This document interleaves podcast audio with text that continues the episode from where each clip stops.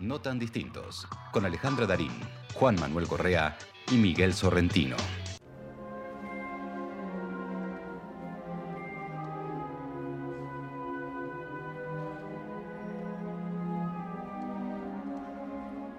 ¿Qué es la luna? No lo sabemos hombres y aún artistas y poetas. ¿Qué sentido tiene su ser y sus modos, su adhesión a la tierra, su seguimiento al sol, su mediación mnemónica entre la tierra y el sol? ¿Y por qué quiere hacer diurnales una y no otras de las noches terrenas? Y tantas cosas más, neciamente explicadas que de ella ignoramos, pero que solo puede explicarlas la doctrina del misterio. Y yo miraré la próxima luna todavía sin entenderla. Oh luna, que puede amarse, bien me pareces, pobrecita del cielo. Macedonio Fernández. Qué hermoso. Y así con estas palabras de Macedonio Fernández ingresamos a nuestro segmento del vino y la luna ustedes saben, con una copa en la mano, invitándonos a brindar por todas las cosas buenas que logramos, por la amistad, por el arte, por el diálogo, por la alegría, por la belleza. Y queremos recordar que las cortinas de agosto son gracias a la generosidad de Pablo Bogiano, que es un director de orquesta que ya ha estado con nosotros en, en, nuestro, en nuestro programa.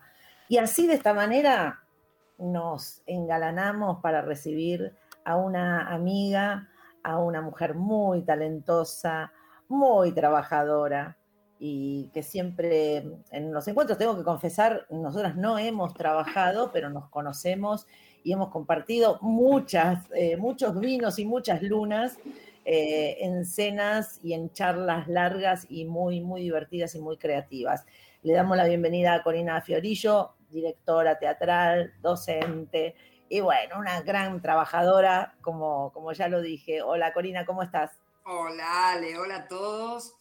Eh, y, nada, sí, no trabajamos juntas, pero compartimos el deseo de querer hacerlo. Sí, sí, claro. Desde que nos conocemos, permanentemente. Eso, les iba a decir hay algo que es muy increíble, que voy a trabajar antes con Toti que con vos, o sea... Me la con mi hija. Claro, porque lo próximo, una vez que estrene estas tres que tengo, que estoy ensayando ahora, eh, eh, lo siguiente es lo de Toti. Y digo, ¿cómo puede ser que labure primero con Toti que con vos? Escúchame, ¿cómo? ¿Estás ensayando tres obras? Tres obras para nuestro querido circuito independiente. Sí. Ay, contame, ¿qué, estás, ¿qué, estás, haciendo? Estoy haciendo, eh, voy por orden de estrenos. Dale. Eh, lo primero que estreno es Tu Ternura Molotov en mi querido espacio El Ópalo. Eh, claro, porque aparte vos, vos tenés tu espacio que creaste eh, hace unos años, ¿no? El Ópalo. Ya vamos por nueve. ¿Dónde queda el Ópalo? En Junín y Corrientes. es el, antiguo Corintio de Pablo Razuk. Ajá. Sí. En este lugar, bueno, Pablo se va, se lleva al Teatro Otro y nosotros agarramos y formamos el Ópalo. Y la realidad es que, bueno, estoy ahí este, por estrenar Tu Ternura Molotov con Nelson Rueda y Magali Sánchez Saleno, que es una obra de un autor venezolano, Gustavo Ott, una comedia fuerte que habla sobre la identidad, es opilante y sobre cuánto podés conocer a alguien que tenés al lado. ¡Oh, qué interesante eso! Eso lo vamos a... Espera, vamos a ir a ver la obra. ¿Cuándo la estrenan? El 10 de septiembre. Bueno, vamos a ir a ver la obra, después la vamos a comentar acá y nos va a servir como disparador para eh, hablar sobre ese tema. ¿Cuánto conocemos a las personas que tenemos a nuestro lado? Me encantó. ¿Y, qué más? No solo cuánto conocemos, cuánto podés conocer. Ajá. Conformate, conformate, que nunca que esa verdad no existe. ¿Y qué más estás haciendo, Cori? Bueno, lo siguiente, eh, estreno en el extranjero como una mm. perra en un descampado, una obra de Claudia Cedó, autora novel en la Argentina, digamos, nueva, nunca estrenada, una autora catalana, joven, maravillosa realmente, con una obra muy hermosa para leer, toda su obra, muy diferente una obra de la otra. Eh, y bueno, nada, Perra, yo leí varias obras de Claudia y cuando leí Perra, realmente enamoré y flasheé y es una obra que la venimos trabajando de antes de pandemia luego en pandemia se fue como reformulando, fuimos cambiando elenco porque hay elencos que se fueron a vivir a Estonia y hay una de nuestros anteriores elencos que ya va a ser madre y todavía no estrenamos nosotros. bueno, pero eso es lo que pasó en este tiempo, ¿no? Claro. Pasó en el mundo, chicos, o sea, nosotros no logramos estrenar y una de nuestras actrices se fue y, fue mamá por primera vez, ya va a tener un hijo. Qué bárbaro. Eh, entonces, nada, estas la estrenamos entre el 15 y el 20 de, octubre en el Teatro Extranjero. Tiene un elencazo muy multitudinario para teatro independiente, que es Vicky Almeida, Emilia Almeida. Em, qué linda Vicky Almeida, qué linda actriz. Sí. Eh, Avian Weinstein, eh, Fede Otone eh, y Mechita Torres. Ajá. Y, es la primera vez que trabajo con mi hijo en escena, que es músico, que es qué, lindo. qué lindo eso. Mm. Que es Tomás Paul. Así que nada, estoy con, también, bueno, muy, muy contenta. Y, lo, y, lo, último es un monólogo para estrenar en timbre, que seguramente ya correremos al verano em, con Vale Lois. ¿Cómo, se ¿Cómo se hace para hacer eh, tantas cosas? La, espera que te digo cómo se llama y de quién es. Que es dale, dale, dale. Pablo Messier, querido por muchos de nosotros, y mm, eh, bueno, nada, que es un actor, autor argentino que está viviendo y director argentino que está viviendo en, Madrid. Y Las plantas, que habla de, una mujer y su soledad. También hermoso tema. Qué lindo. ¿Se llama Las plantas? Las plantas. Hermoso. Sí, hermoso. El único, el único hogar que le queda. el, único, el único espacio. escúchame, pero bueno, entonces ahora contéstame, ahora que dijiste cuáles eran las tres obras en las que estabas trabajando, contéstame, ¿cómo haces? Es que yo no, no, no, o sea, no sé lo que sufrí en pandemia, Yo no sé, no sé, no sé vivir si, no respiro si no trabajo. O sea, hay algo que me es. Em, la otra vez uno, me acuerdo que estábamos fijando, estoy trabajando con mis hijos en diferentes rubros o en diferentes cosas, porque hacen diferentes cosas cada uno. Y la realidad es que concertábamos reuniones, entonces me decía, no, espera, vamos a entender esto. Los metabolismos comunes, dormimos, comemos, o sea, no armemos la agenda tuya, armemos la nuestra, que es la de un metabolismo común. Común, claro. Y después te tratás de insertar como puedas ahí.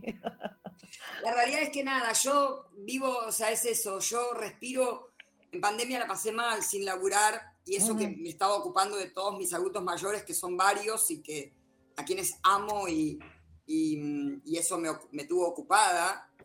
Eh, pero la realidad es que eh, la, nada, necesitaba el aire ese de, respirar esto, ¿no? Corina, ¿no, ¿no, no, trabajaste dando clases en pandemia? Eh, no, tengo, no, no, no quiero, no, no me siento cómoda eh, em, con el, dando clases, o sea, charlando sí, una clase magistral sí, pero porque tiene como el formato charla, ¿viste? Yo no encontré mi identidad o mi forma en poder dar clase virtual.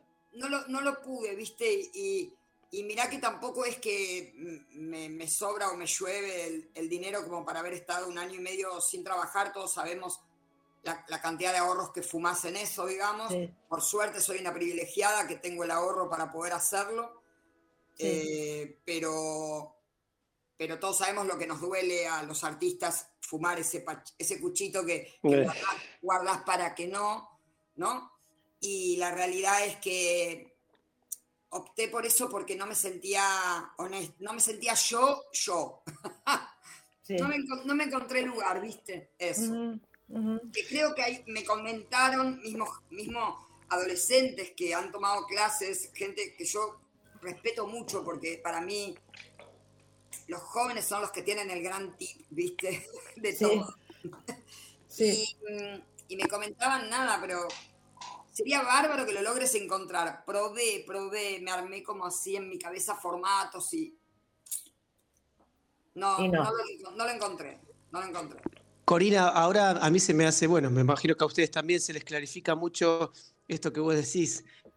No sabés lo que fue para mí este, año y medio, eh, cuando te preguntaron cómo haces para hacer tres obras, o sea que aguantaste un montón, lo, buscaste y no lo encontraste, eh, y ahora te lanzaste con con todo al, como vos decías, a nuestro querido y tan, tan hermoso y muchas veces sorprendente teatro independiente.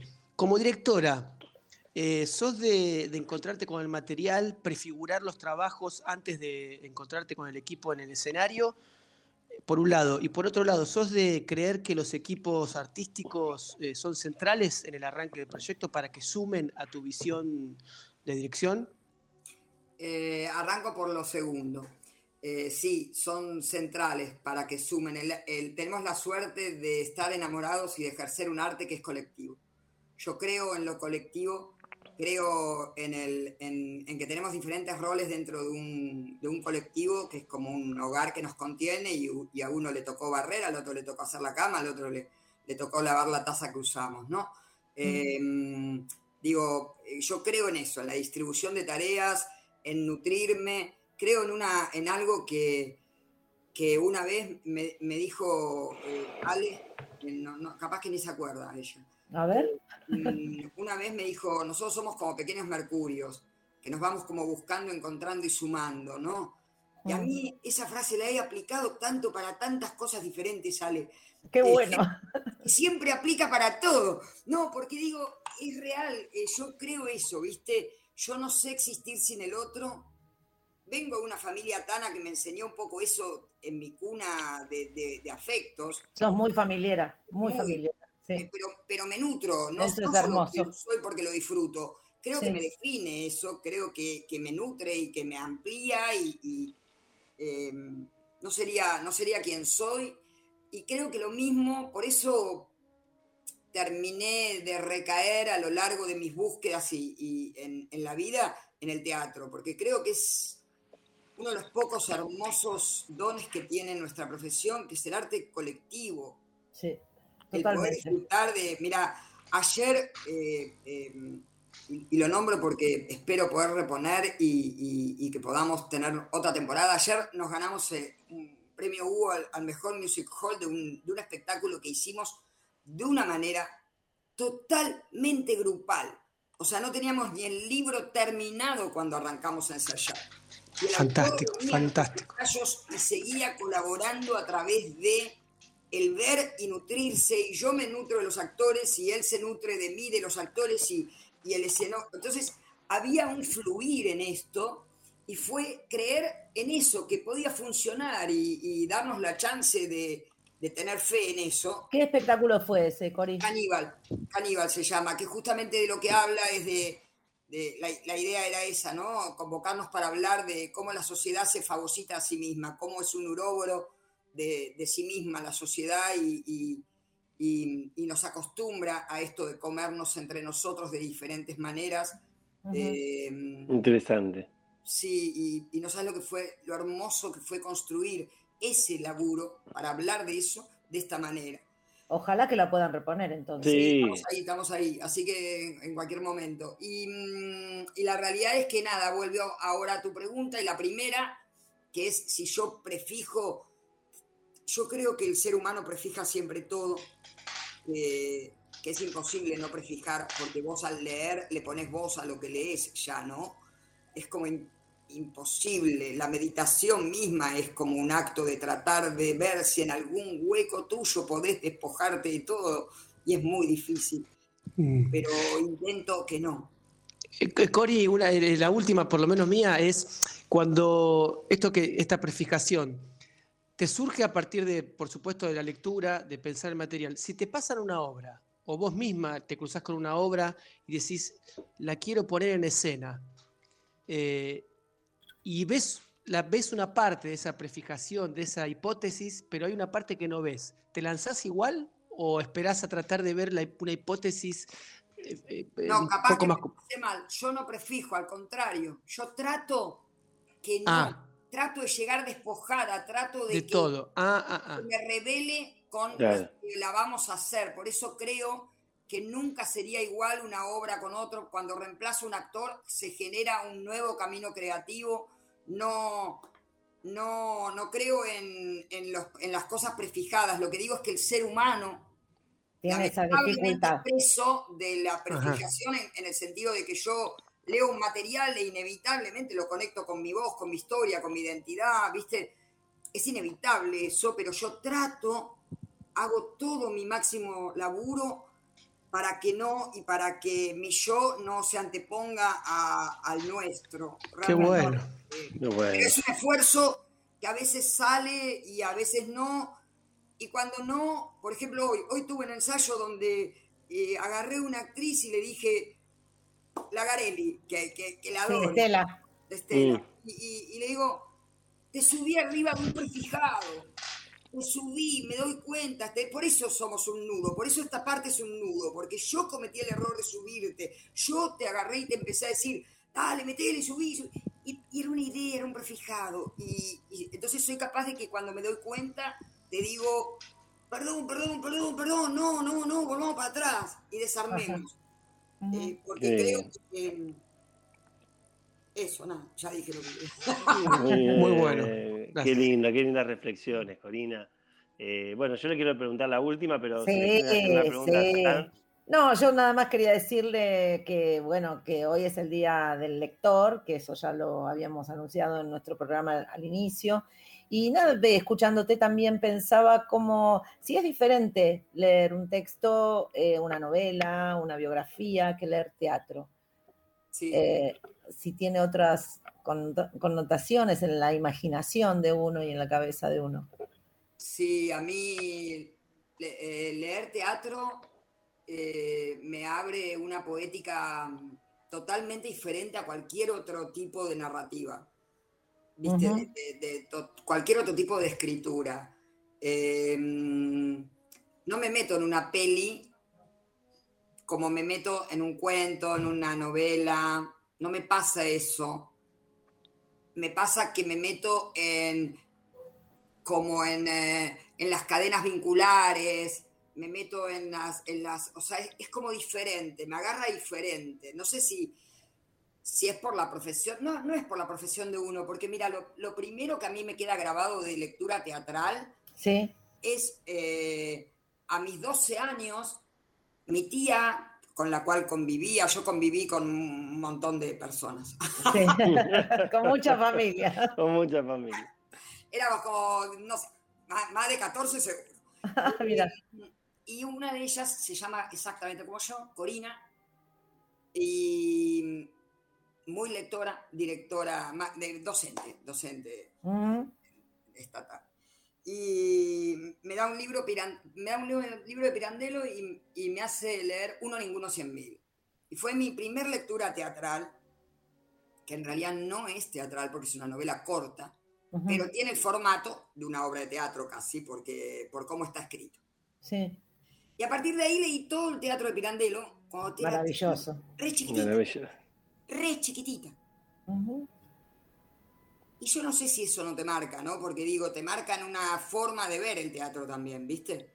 Sí, yo creo que sí, que te, que te marca las acciones, por eso, por eso siempre insistimos que hay que darle a los niños y niñas y adolescentes eh, las herramientas para, para la creatividad, el arte, para justamente desarrollar lo que tengan que desarrollar. Así Oh, Sí. que eso que hizo tu, tu tía seguramente marcó o empezó a marcar un, un camino. Eh, ¿te, hermosa, te- te hermosa reflexión, digo, para el Día del Lector y te agradecemos un montón ante la última pregunta e invitamos a todos los oyentes a ir a ver las obras cuando las estrenes, eh, que sea con mucho éxito y, y muy sanador, un acto sanador, volver a trabajar, eh, estar ahí en las tablas. Invitamos a Eh, todos los oyentes a ver todas las obras. Todo, el teatro es El seguro, teatro, el teatro es seguro y el teatro nos necesita, aparte de todo lo que nos da, nos necesita. O sea, invitamos a, a que, a que vayan al circuito independiente, que nos necesita mucho, las salas estamos muy necesitadas y realmente hay, hay mucha, mucha lucha y, y mucho laburo y mucha, mucho peligro de que desaparezcan muchas salas. Entonces, la cultura de Buenos Aires, de la cual todos nos hacemos eco y, y todos decimos somos el país más teatral del mundo, es por el circuito del teatro independiente. Sí. Absolutamente. Y, que el teatro, y que absolutamente. te- el teatro cura el alma, ¿no? Sana el alma. El teatro, sí, es todo, está- el teatro es bárbaro. ¿Y qué, eh, Bueno. Corina, ¿qué, qué es el amor para vos? Em, a mí me gusta el, el Yo pienso que el amor es... em, el amor es uno mismo, ¿viste? Porque es lo que te define, es lo que te, te da identidad. Uno es sus amores. Em, y si yo pienso en todos mis afectos, que son 800 mil y diferentes, desde los que están, los que no están, mi perro, mi gato, mi pareja, mis hijos, mi, mi madre, mis tías, mi- mis elencos, mi oficio. Mira cuántos amores distintos, un montón de Sí. ciudad, ¿no? Entonces yo pienso que yo soy eso, ¿no? Y que en cierto lugar hay algo que a mí me gusta creer que eso es lo que te define tu hogar o tu patria, ¿viste? Eh, los diferentes afectos que vos tenés. Eso para mí, si vos me decís, ¿dónde está tu patria? Ahí está mi patria, digamos, en eso. Entonces, patria es una palabra un poco usada de una manera dura, ¿viste? Tiene un target un poco rígido, la palabra pero en realidad para mí es una palabra así, hogareña, ¿viste? Y, mm, y creo un poco eso, que el amor es eso, la, la definición de tu patria, de tu hogar. Gracias. Cori, por haber estado esta noche con nosotros. Apreciamos mucho, valoramos mucho que te hayas tomado este tiempo para compartir. Eh, y bueno, nos estamos viendo si, si, si, las, si las estrellas se, se conjugan y se combinan, nos estamos viendo dentro de muy poco tiempo para darnos un abrazo. Para darnos un abrazo y para trabajar juntas. Ale, Dale, dale, dale, vayamos deseo, pensando. ese deseo que se haga. Ojalá. Gracias, te Un quiero. abrazo Chao, Cori. Muchas gracias. Abrazo. Muchas Chau, chau. gracias. A vos. Chao.